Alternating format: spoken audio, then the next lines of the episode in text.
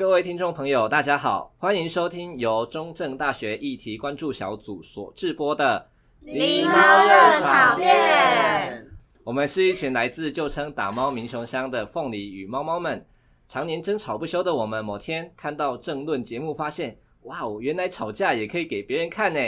于是狸猫热炒店就这么诞生啦。欢迎大家跟我们一起关心时事，聊议题。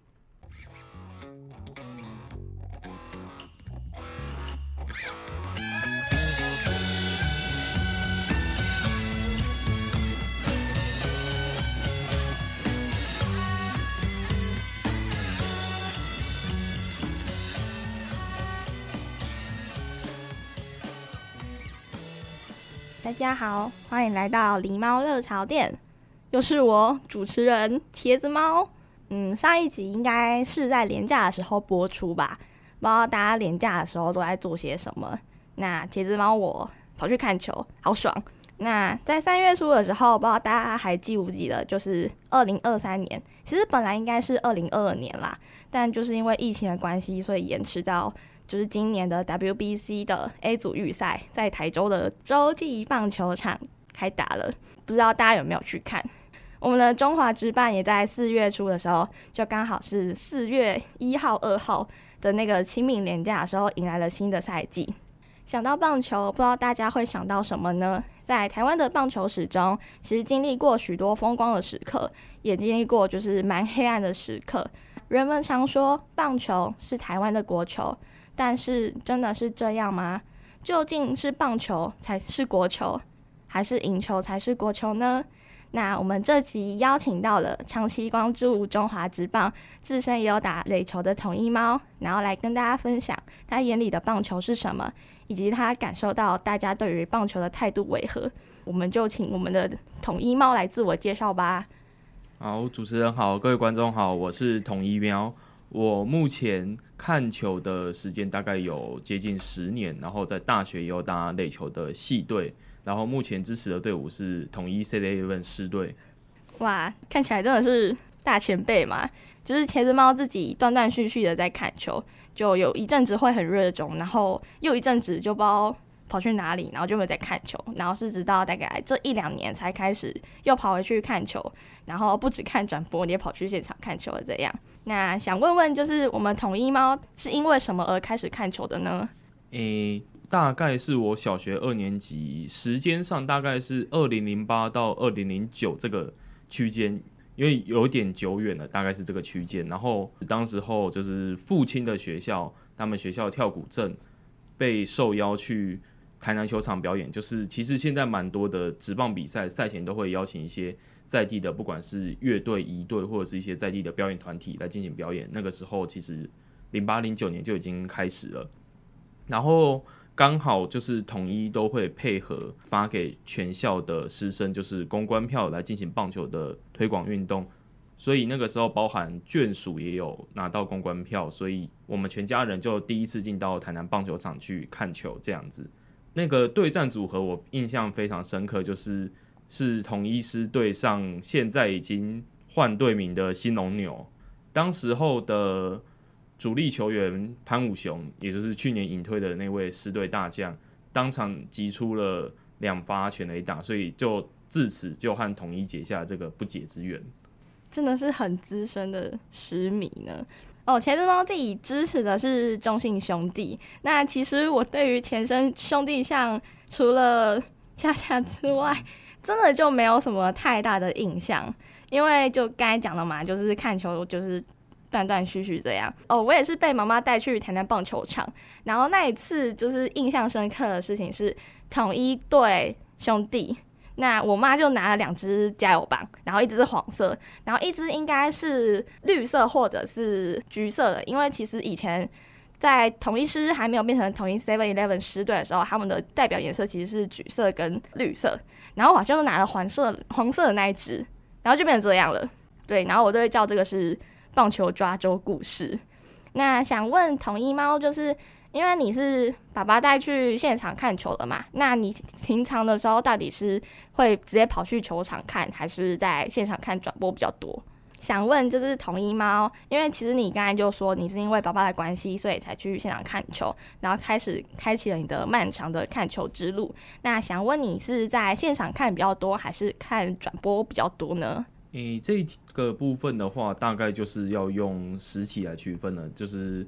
在中学的六年，因为课业比较繁忙，所以就是比较偶尔还有机会透过电视转播的方式来收看，比较少去亲临现场。是上了大学之后到台中读书，然后在经济或者是说交通上有比较大的自由之后，就是才会自己去看球，或者是跟三五好友一起去现场看球。相信其实蛮多球迷都是这样一路走过来的。其实猫自己其实是线上看比较多，主要还是因为就是大家都知道。嘉义只有嘉义市立棒球场，那就是职棒，它有分成一军跟二军。那一军基本上都会在就是现在的，虽然有六队，但是其实还是只有五队，因为台钢是新队伍，他们不能打一军之外。一军的比赛通常还是在自己各自的主场打球，所以呢，像嘉义县或嘉义市的棒球场，他们就只能打二军的比赛。然后基本上都是免费观看的，然后在中华职棒那边也会有赛程。那如果大家有兴趣的话，然后人又在嘉义，然后又不想花钱，就可以先去看二军。对，所以其实以嘉义来讲，去现场看球真的是蛮困难的嘛，就是要花很多心思。那想问，就是如果是转播看的话，大概有什么管道可以收看吗？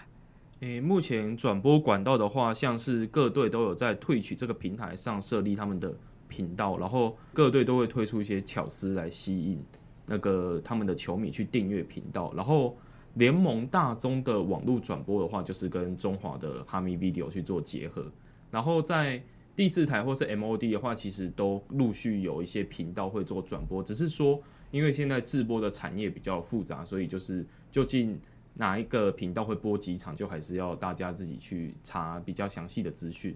那如果是电视转播，也可以去看未来跟 Eleven 频道。对，只是就是我不还是不太搞搞不太清楚他们到底会转播哪些球队就是了。但我知道是中信兄弟一直都是未来在播，然后 Eleven 的话应该是统一狮跟乐天吗？是如果大家有兴趣的话，可以自己去看。就是哦，没关系，然后不想付费也没有关系，电视也可以看。那想问统一猫还有在看其他国家的直棒吗？诶、目前其他国家的直棒是比较少看，因为毕竟管道或者是说语言方面的障碍，还有就是其他国家比赛的时间跟台湾还是有一定的作息落差这样子。然后比较有在关注的，可能就是日本会稍微看一下线上新闻这样子。那你有认识过就是那些就是只看其他国家职棒的人吗？诶、欸，有其实还蛮多的，特别是像我们的系垒队也是有一些人，就是比较少看台湾的职棒。就最主要可能也是，诶、欸，台湾职棒其实就是刚好在我们成长的过程中有经历一个衰退期，然后国外像是日职啊，或是美职，甚至像是离我们蛮近的韩职，他们在整个运动产业发展上其实都蛮兴盛，特别是在直播的部分，你如果可以克服语言的障碍的话，其实大家就是在收视观看上其实不会到很困难，所以就是有蛮多人都会去观赏特定国家职棒自己支持的队伍。哦，刚才同一猫讲的那个黑暗期，可以跟我们讲那是什么事情吗？诶、欸，就是最主要印象深刻，就是可能像是诶、欸、黑鹰事件啊，或是黑象事件，或甚至说像是统一有部分的球员可能跟那个主投有联系，所以就被开除。这段期间，其实对于职棒来说都是一个比较发展困难的阶段，所以其实职棒也是经历过了一段时间，再加上国际赛的加持，才到我们今天想象或者说我们所看到那么兴盛的阶段。因为那个时候就是。统一猫一开始有讲说，大概从二零零八到二零零九这个时间开始看球嘛，嗯，不太确定观众的年龄层到底到什么时候，但如果是大学生的话，应该都会听过一个东西叫做纸棒签赌案。那也就是大概那个时间点，就是开始爆发出很多球员被说他们打假球，然后他们收了组头的钱这样，然后就是因为这些事件，让可能台湾人民就对了棒球竟然打假球哦，怎么会这样？，所以就不会经常看球，然后也没有想要支持职棒，所以其实那段时间真的就是蛮黑暗的黑暗期。也就是一开始我跟大家讲的，虽然经历过很多风光的时间，像是二零一三年的 WBC，让大家就是对于棒球哇全部燃起希望，那也经历过就是像职棒签读案那样的黑暗期。统一猫在看球的时间里，有没有遇过一些比较印象深刻的事情？如果时间去倒回来讲的话，印象比较深刻的是像我去年开始比较频繁进去台南球场看球的时候，去年的七月二十二号下半季的第一场比赛，就是乐天桃园对上统一狮，然后双方因为触身球或是一些防守上的争议，呃，两队就是在同一场。比赛有三次可能差点干架，或者是说，哎、欸，甚至有球员出来冲撞这件事情，然后印象深刻，因为那个时候趁着学长的半票进去看了一场棒球比赛加 WWE，其实还蛮 CP 值蛮高的，比较玩笑的部分啊。然后再来一个比较印象深刻，就是二零二零的台湾大赛，其实就是因为毕竟统一那个时候已经时隔七八年没有拿到冠军了。就是又是被中信兄弟逼到三比一，就是准备要停牌的时候，可是却能够硬着头皮打回洲际，就最后拿下冠军，就是这是比较令人印象深刻的。因为其实蛮多球队就是像是这两年的季后赛，其实来看的话，就是几乎都是被横扫的。这种打满七战其实蛮难得的。后面那个听起来超热血，但是前面，嗯，跟 统一猫前面讲的那一场。嗯，我是看转播，我就看，我就听到就是啊，他们好像要打架，然后上面在播统一师加加油，然后我就想，啊，现在是什么情况？现在是要越打越烈了吗？对，就像这种，就是嗯，可能会突然打。WWE 的时间其实，在中职还蛮多的。我不管是那个，就是我们先不进广告的大师兄冲撞裁判，又或者是同一猫讲的那一场 WWE，嗯，我相信 YouTube 上面都有很多 WWE 的合集，有兴趣的人可以去看一下。如果是你是因为这件事情才开始看棒球，其实我也觉得算是一件很好事情吗？嗯。那如果是茄子猫自己在看球过程最印象深刻的事，大概就是我去年应该是零八零六吧，嗯，对，跟我们的统一猫还有几个就是好朋友们，然后一起去看那一场就是统一跟兄弟的比赛，然后在台南棒球场，然后结果呢就被开鲁格了啊！开鲁格的意思就是大概嗯两队，然后有一队比。对方大概赢十分以上，我们就会称之为开鲁格。然后我就我就很崩溃的跟另外一个就是也是支持兄弟的那个朋友讲说，就是啊那个叫那个圈圈圈上来投球，因为那个选手他高中是投手，然后到了职棒才变成就是守外野这样，就他真的上来投球了，我真的就是啊。这是发生什么事情了？所以就就是我们两个对在看球的过程中最印象深刻的事。希望如果大家有去看球的话，也会有自己印象深刻的看球小故事。那想问就是我们统一猫，因为最近那个乐天他们找了一个啦啦队女孩叫李多慧来台湾，然后帮乐天他们应援。那想问我们的统一猫自己有在看啦啦队吗？有，就是虽然我号称是棒球的本职迷，但是。就是啦啦队女孩还是要关注嘛，毕竟他们是棒球这种运动产业的一部分。然后就是当然也有几个比较有在关注的女孩，像是诶统一师的 Uni Girls 的那个 Yuki，就是倒也不是说一开始就被外表吸引，就是最主要是在转播的时候看到，其实蛮多女孩都是把那个应援当做是一个工作，诶让我看到一个不一样的态度，就是她在。应援上其实很投入，他跳舞或者是说，诶、一些应援的动作，其实都是比其他人在更用力去完成。就是一开始是有被这个精神感动到，所以就开始去追踪他。然后再来，同样是统一的啦啦队的那个米娅，就是诶、一开始最主要关注他，其实是他去年有出了自己的个人产品，会出自己个人产品的女孩其实很多嘛。但是让我比较感动的是，就是他去年其实是跟那个。博幼基金会就是去做合作，就等于是说，他所有的商品扣除掉必要成本之后，就是全数捐赠给博幼基金会去做一些偏乡教育的一些帮忙，或者是说过冬的一些物资，就是让我蛮感动。诶，原来棒球也可以跟那个做公益去做结合。然后再来比较跳痛一点，就是味全龙的啦啦队新选前半年，我其实是处在准备推甄研究所跟考研究所的阶段。其实那个时候都会尽可能把自己逼到极限去念书或准备资料这样子。然后就是其实部分的啦啦队会因为球队的关系跟直播平台去做签约，然后就是。到直播的平台上面去跟他们做互动，或者是做做聊天，就是因为有蛮多的女孩都会在上面。但是她让我觉得很特别是，其实他的回应都不是一些很虚无缥缈，或者说可能就是大众式的回应。他其实是很认真的在看我们的留言，就是很认真的会给你建议，或者是说会真的把你当成朋友在聊天，然后也不太做作。所以其实就是那个阶段，就算是我的心灵支柱这样子。看起来是一个对啦啦队了解透彻的人呢。本职名是什么啊？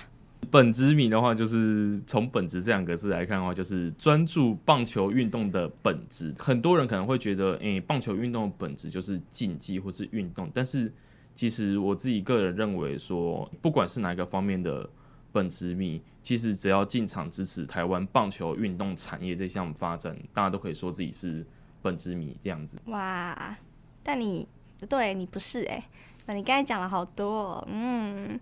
因为就是本职迷跟啦啦队粉之间这两个族群其实也会吵起来，因为有关于就是位置的部分，因为像是啦啦队女孩都会在前面就是跳应援嘛，但是有些位置是很好看球，然后但是你旁边可能会出现大炮哥。他们就会拿大炮，然后开始排啦啦队女孩，不论是跳舞或者是拍照，那这样可能就会挡到就是旁边想要看球的人的视线，所以这两个族群也争吵不断。那茄子猫本身也有在看啦啦队哦，但也是中性兄弟的，就是其实啦啦队女孩他们。不只是，就是他们里面其实也有些是有在关注，就是整个职棒，甚至是会看球，或者是正在尝试看球，像是中信兄弟的西西，他本身就是象迷，然后进到了兄弟的啦啦队，所以他其实也在去年的时候变成就是兄弟自己退取的主播，然后跟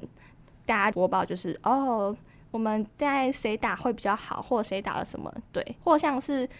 乐天的兰兰，他也是就是在学习啊，要怎么看球。所以我觉得就是大家不要觉得啦啦队女孩好像就就只有跳舞而已，没有，他们其实有些人是真的有在认真看球的。我其实会觉得说，看他们应援，就会让大家掀起一股想要帮自己球员应援的感觉。啦啦队女孩在。经典赛的时候，一直都被渲染成一种就是哦，大家都只想看他们，但其实没有，就是因为有他们跟球员一起，虽然没有办法就是成功晋级，但是也打出了好成绩。那我们刚才讲了啦啦队，那啦啦队感觉就会像是大家现在对于中华职棒的看球文化的其中一个因素，看啦啦队跳舞，然后帮球迷应援，帮球员应援这样。那我记得好像以前的看球文化比较长得像是球员打不好就开始球开始丢球员便当，然后或者是疯狂的用汽笛去就是打出一个音调。我不太确定，就是统一猫对于现在的看球文化有什么看法？我觉得台湾比较早期，甚至说像职棒初年的时候，其实就像。最近看那个谢师渊老师的那个《国球诞生前记》，就是有提到说，哎、其实台湾的棒球文化师承日本蛮深的，所以不管是受到可能体育运动文化进来台湾，或者是说，哎、欸，国际局势的影响啊，或者是说政府企图把棒球塑造成，哎、代表我们民族荣誉的一个东西，其实早期的球迷对于输赢这个东西、胜负这个东西，其实是看得非常重的。甚至在早期，其实没有其他娱乐的时候，就是如果棒球赛不开打的话，就甚至还会出事。我记得没错的话，是三山虎跟兄弟的比赛，有错的话再麻烦大家更正一下。印象中是三山虎跟兄弟的比赛，好像是因为场地的因素还是什么因素，就后来没有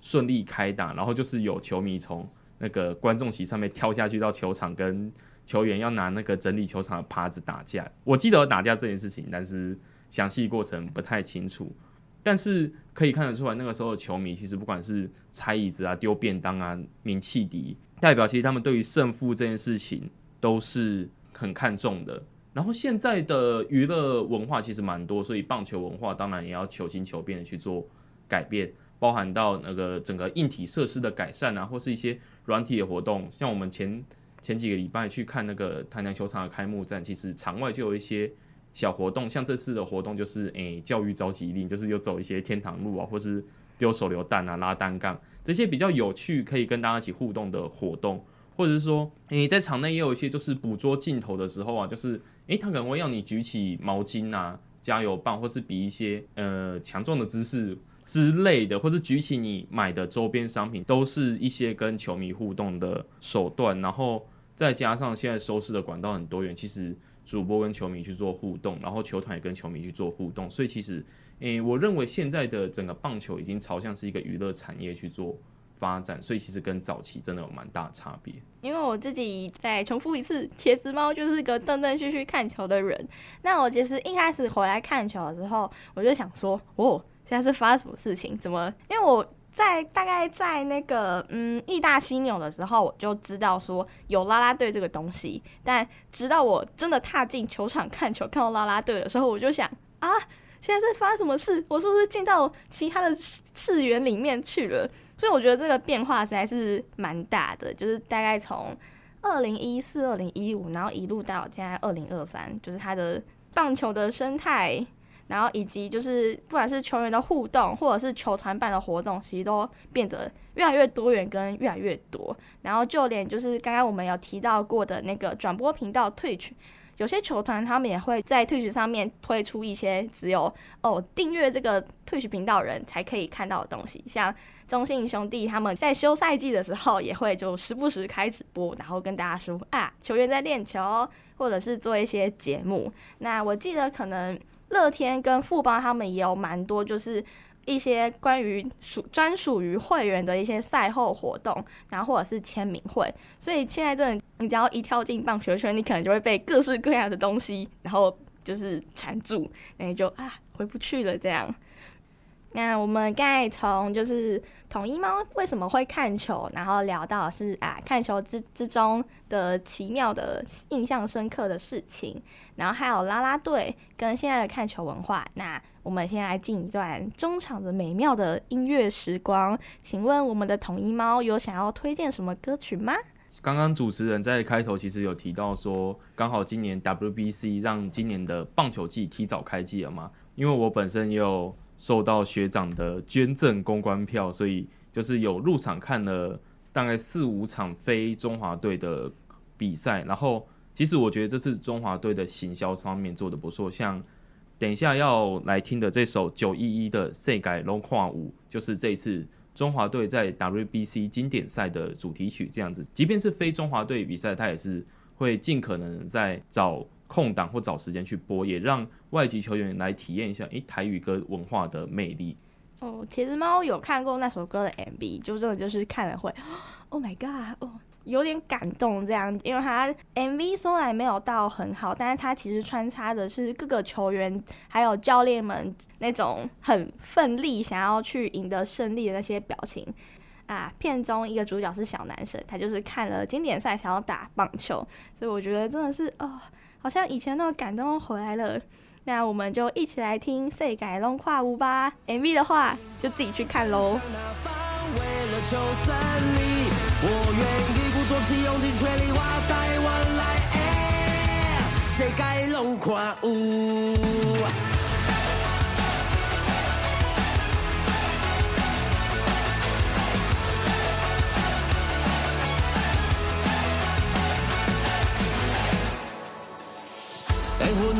你敢要听惜我一个装脚人？为着拼一个路加固，敢是一场空？心爱的，我着要离开来完成我的梦，无法度讲再会，思念的话藏伫彼一天。就算天愈乌，落大雨，咱拢不惊苦，这是划算的几条龙。看清楚前方的路，有没人挡得住。我已经做好了觉悟。我们热泪盈眶，奔向那方，为了求生。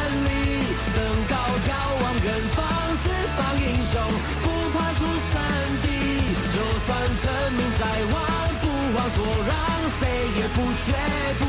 我愿一鼓作气，用尽全力，我台湾来，世界拢看有。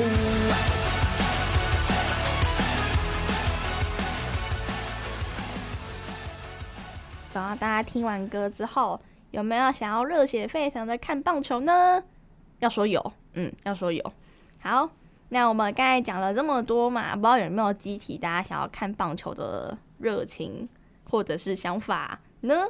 如果有的话，那想问问我们资深的看球前辈统一猫，对于一些想要新跳进棒球坑的人有什么？新手教学或者是一些交战交战守则吗？诶、就这个部分其实有蛮多可以去聊的。就第一个是，我觉得你要来看棒球嘛，就是一开始其实你可以不用选择说，诶、你一定要支持哪一队，就先近离以你最近的一个一军球场，不管是新庄、天母、台中、台南，或者甚至是桃园都是可以的。就是先挑一个离你最近的棒球场，然后进去感受一下那个应援的文化。或者是说，你也可以去关注一下各队的新闻，就是比方说像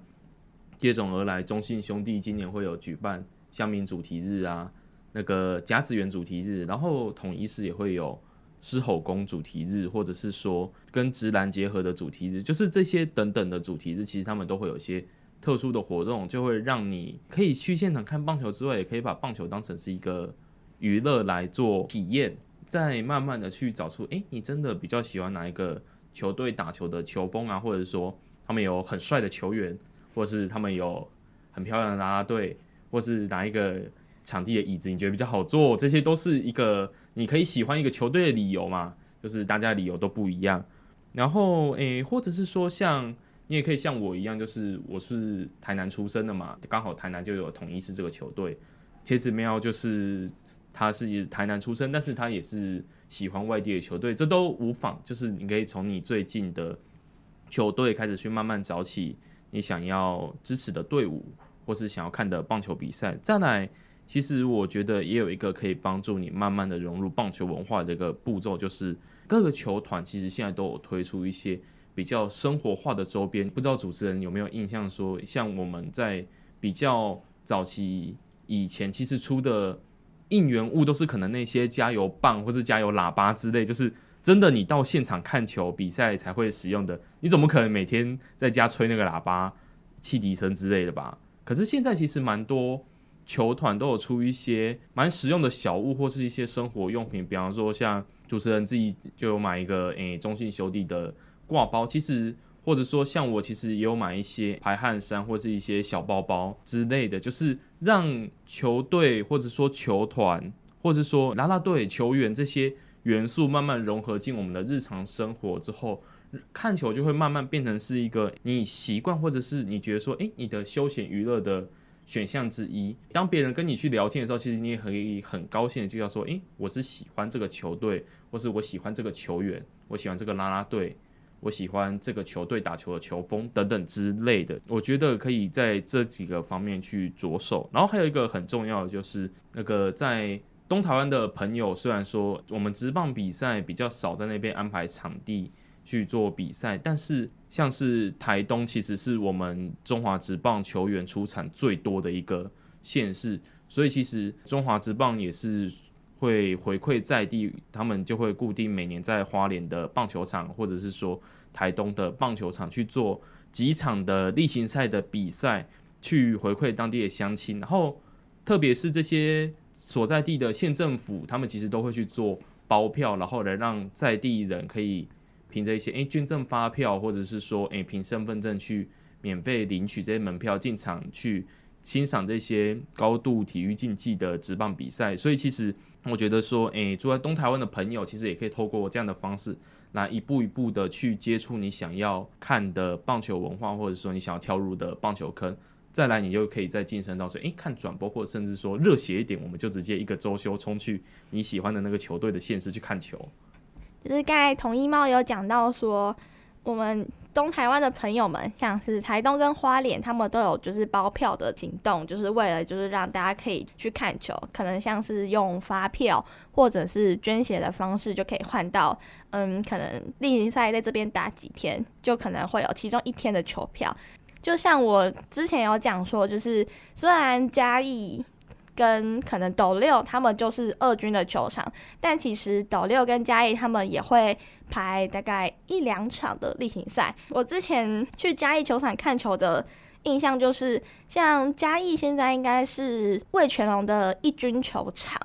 那魏全龙他们其实就有哦，可能嘉义市民或者嘉义县民，他们就可以凭什么身份证或者是其他的东西，然后去换票这样。那斗六他们其实也会有这种这种行动，让就是身旁的那个居民可以就是也跟着融进棒球文化。因为我之前去斗六看球的时候，真的就是哇，好多云林人，他们全部都跑进来了这样。对，所以我觉得，即便你住的地方离义军球场很远，但还是可以透过各式各样的方式，譬如不想要花钱看，就是线上转播，打开电视看一下，然后一直看，一直看，一直看，或者是如果你现在就住在义军的球场，你也可以就是趁着可能上班晚的那个空档，然后去球场看一下。那如果你不知道到底你现在住的这个地方，然后有没有打比赛的话，你也可以去。就是我们讲很久的中华之棒的官网，他们会有赛程，一军、二军都有。那这些也都是你可以直接冲去看比赛的一个方式，就可以不用把看棒球这件事想成好像哦，要跟其他人一样，哦，我一定要买球衣啊，我一定要带加油棒啊，我一定要带应援毛巾还是什么的，不用，你就直接空手走进去，坐下来看比赛也都 OK。其实也没有像大家可能一般想象的，就是棒球迷的样子。就是一定要长得像棒球迷才可以看比赛，没有。就是我跟那个统一猫也有遇过很多，就是 看起来就是嗯，今天有球赛，然后买张票，然后走进来开始拿着便当然后吃的人，这些也都有。这也是每个人享受比赛的方式。所以如果想要看比赛的话，就赶快去买票吧，或者是线上转播。最后回归到我们一开始的介绍。讲到棒球，其实大家都有各式各样自己的想法。譬如，就是到现在还是会有些人觉得说，我自己支持的队伍只要没有赢，他们就很烂；又或者是我其实支持的队伍没有赢也没有关系，只要他们没有受伤就好。这些人都有。在各个运动产业兴起的同时，台湾除了棒球之外，也有像篮球。又或者是因为奥运而产生的羽毛球、桌球之类，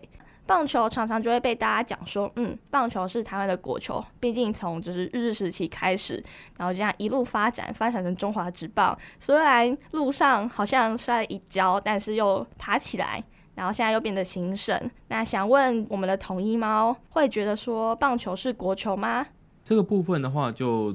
像是我们上半场的时候，其实就有提到，台湾目前研究棒球历史跟运动比较著名的谢师渊老师，其实他的著作包含《国球诞生前记》，或是台湾棒球一百年，或甚至像是台湾历史博物馆曾经策划过跟棒球相关的展览。从里面其实我们都可以看到说，诶，棒球这个运动在台湾它所赋予的意义，其实和日本、韩国或是美国这些。棒球的新胜地或发源地其实有很大的不一样的。棒球在当初日治时期进来的时候，其实一开始被认为是日本人才能够去接触的运动。直到像是我们都熟知的电影《卡农》，它背后的一些故事，当时候组的一个俗称鸡尾酒球队，也就是日本、台湾的汉人还有原住民这三个民族组合而成的棒球队，打进了。日本的甲子园拿到了准优胜，也就是第二名。然后在战后日本人大量离开台湾之后，其实台湾人也从棒球的学习者慢慢上升到了要必须去接任指导者或是仲裁者的这个行列。然后又恰逢我们国家在国际政治上的场合其实比较失利，政府发现，诶，我们扶持的三级棒球稍微有慢慢有点好成绩，也就是会尽可能的去透过棒球塑造出，诶，我们的国力非常强盛。或者是说，诶、我们其实，在某一些方面还是值得国际去关注的。我个人认为，棒球是不是国球这件事情，我的观点来说，棒球其实就是殖民者所留下来的遗产，让这些继承者去慢慢的发扬光大，他去赋予它新的价值，从一个单纯的体育文化的习惯进来台湾到。慢慢变成要赢球才能够代表我们国家体育文化强盛这件事情，慢慢深植人心之后，才会让我们逐渐在兴盛棒球运动的当代去反思说：诶，我们到底赢球才是国球，还是棒球就是国球？在我个人的观点里面，我认为棒球就是国球，因为棒球这项运动是在台湾影响非常深刻，它是一个多民族、多文化或者是多重历史。多重认同的一个载体，它不单单只是有棒球运动文化的意义，它还赋予了这些那么多的思考或讨论，也促进了社会的对话。这样子，那这样看来，统一猫应该是会觉得，就是棒球是国球。茄子猫自己本身也觉得是，因为。就像刚才同一猫讲的，就是棒球对于大家的意义，可能不会像其他我刚才提到的球种那么的迅速的发展起来。它是一个从就我刚才讲嘛，从日治时期到现在，那它一直陪伴着某些人的成长，然后也很多人就是因为某些场合，像是经典赛，又或者是总冠军赛、台湾大赛而喜爱它，所以它。在我的心目中，他就是国球的一部分。不论他怎么不光荣，或者是他曾经受过一些伤，还是会有一些人想要一直的去陪伴他，或者是去看他，只因为他觉得棒球是他最想看的球。好烂哦！就也是棒球是生活中的一部分，已经变成 DNA 的一部分了。对，差不多是这样。在讲到这个，其实我自己有一个嗯，想要听、想要跟大家分享的东西。就我跟同一猫还有我们的朋友，其实有去看中华队的比赛，但我们看的是热身赛，就是中华队跟中信兄弟的比赛，因为它票价比较便宜。但我发现一件很神奇的事情，因为像我们经典赛之前的我是不知道，我知道我看过，但我没有什么太大印象。但这次虽然有蛮多人很开心的在唱呛死曲，就是呛死曲要怎么讲会比较好一点啊？就有点像是带动气氛嘛？你觉得怎么可以可以怎么解释呛死曲这个东西？就是希望能够集合大家一些信念或是力量给球员，让球员能够在场上顺利的。能打出安打，打出全垒打得分，让我们的球队能够赢球，甚至是逆转的一个状态底下。对，然后说到呛死局这个东西呢，因为经典赛它毕竟是就是各队的好手被集结起来，不管是教练、选手，都是各队这样子混着起来。代表的国家队嘛，但我就从呛死曲里面听到，就是一些嗯嗯嗯，为什么没有很一致的东西？就像是中华队这个名词应该叫做中华台北队，但是不知道为什么会被简称为中华队。那我们的呛死曲里面就会讲说什么，就是在跳某一首队伍的自己队内的呛死曲的时候，他就会被抓来经典赛，他就会可能就是讲到一半，然后开始讲最强中华队，我就开始愣了一下，嗯。中华队，然后呢，就像统一师他们有一首歌叫那个统一雄勇，然后到了经典赛就变成台湾雄勇，那我就嗯，台湾雄勇，然后呢，到了中场他们有一首呛死曲，自己的呛死曲叫做听台湾，他们就开始喊听台湾，我就开始嗯，听台湾，就会让我有一种就是啊，所以现在这这个队伍到底叫什么名字？对，这其实也是近年来，嗯，虽然说不要让棒球扯上政治可能会比较好，但因为茄子猫念政治系，所以，所以我觉得这也是大家可以去思考的问题，就是到底为什么一个队伍会有这么多的名字？它是发生了什么事情？就是大家同样都是喜爱的棒球的人，但喜爱棒球的人通常也会跟着呛死局去念他的名字，但随着各个国际局势的关系，然后还有确实今年中华队也打出了蛮好的成绩的这个情况下，到底这这个队伍应该要叫什么名字，或者是他到底叫什么名字，会不会影响大家认为棒球是不是国球的这个因素？那我们刚才听完统一猫讲说，他其实觉得棒球是国球，茄子猫自己也会觉得就是棒球是国球，就跟大家统一猫讲的，它就是一个承载大家历史文化还有生活的一部分。那它对我来说，它就是理所当然应该要变成是国球才对。就是这次今年赛，我也发现到一个很。嗯，奇特的现象也不算是，就是因为经典赛才知道，就可能像，嗯，像中华职棒他们每年都会有一个赛季嘛，每个赛季都会有我们的总冠军赛，也就是台湾大赛。那在台湾大赛的时候，就会出现一日球迷。那他就可能比较像是我们在前一个部分有讲到的，就是以前的看球文化。然后还有像我们统一猫讲说，哦，可能棒球要赢才会代表我们国力兴盛。对我来讲，一支球迷感觉就是啊，我们就一定要赢。我支持的队伍没有赢，他就是烂。那同样的套袋现在的经典赛，就我那个时候其实感受到非常深刻的时候，是有一个球员叫吉里吉劳，然后他前一天好像轰出了一支全垒打，结果他隔天当因为他是捕手，然后他隔天捕手的时候捕不好，然后就被一坨人说他很烂，然后就会觉得说啊，这这这样就叫很很烂吗？可是他前一天轰了一支全垒打耶，就会觉得说就是棒球是国球这件事情是不是？就会跟，因为你觉得棒球要赢，它才是国球挂在一起。那不知道统一猫有什么想法？就像我们一开头其实提到经典赛的部分，其实每每打国际赛的时候，就是会有许多诶、一日球迷的慢慢加入我们这个看球的文化。当然，他们带来看球文化是好的，是称赞的、颂扬的，或者是说他们是批评的。或是诶、去检讨的，其实都是我们棒球文化的一部分。然后我个人对于一日球迷其实不至于到太反感，但是就像主持人刚提到说的，因为大家对于看球文化胜负的这个观念，其实在国际赛还是看得很重。就像我前一段讲到，体育就代表的是我们国力，或者是说，诶、我们在世界上是一个很重要的国家这样子。他们就会把这些民族情绪，或者是说，诶、国家荣誉带入到这些球员身上。但是，其实他们都没有想过，其实这些球员都是背负着非常重的国家荣誉来参与这场比赛。所以，当然希望大家多一点鼓励、支持，然后那个检讨的时候，尽量去理性的去讨论球员，并量不要出现人身攻击，或者是说对球员有些不礼貌的行为，因为。台湾的棒球还是需要越来越多人的加入跟越来越多人的支持，我们才能够一步一步向前走。大象虽然走得慢，但一步一步走还是会走到终点。嗯，所以棒球是不是国球这件事情，不知道大家是怎么想的呢？如果有想要跟我们分享的话，也就是欢迎私信我们，告诉你们的，告诉我你们的想法。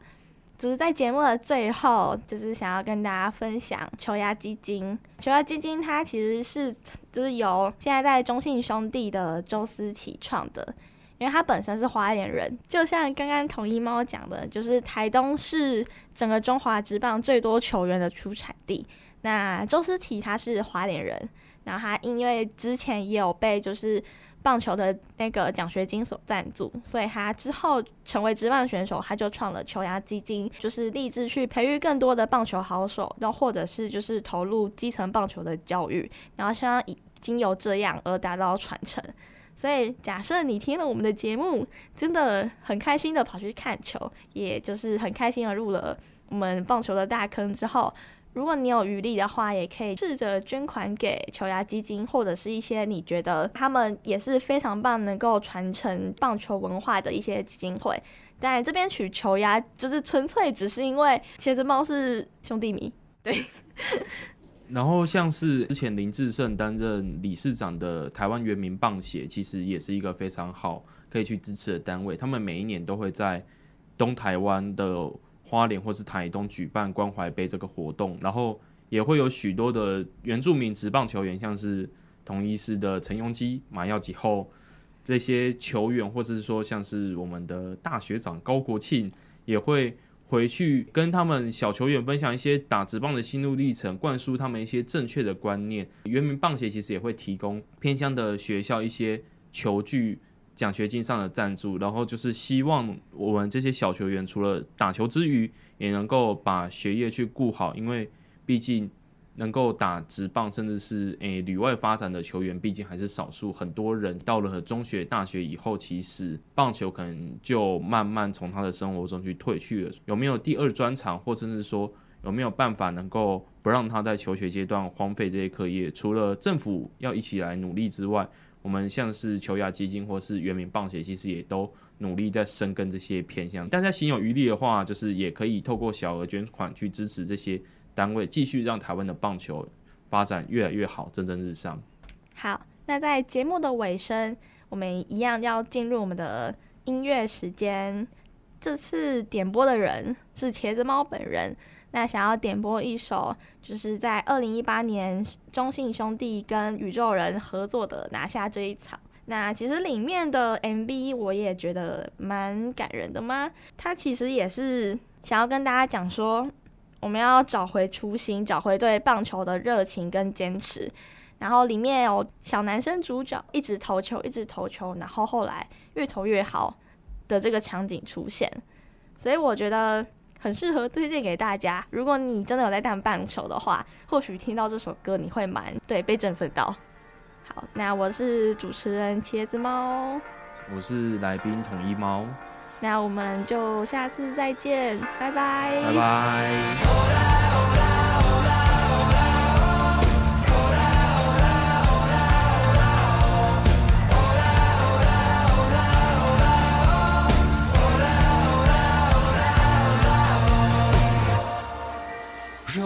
只有一次机会，该向前或后退，是直线或曲线，是胜利或后悔。让兄弟并着肩，泥土弄脏球鞋，让子弹穿越防线。也许会受伤，是种信仰，能再次上场，走过无尽黑夜和暗巷，才能看见光。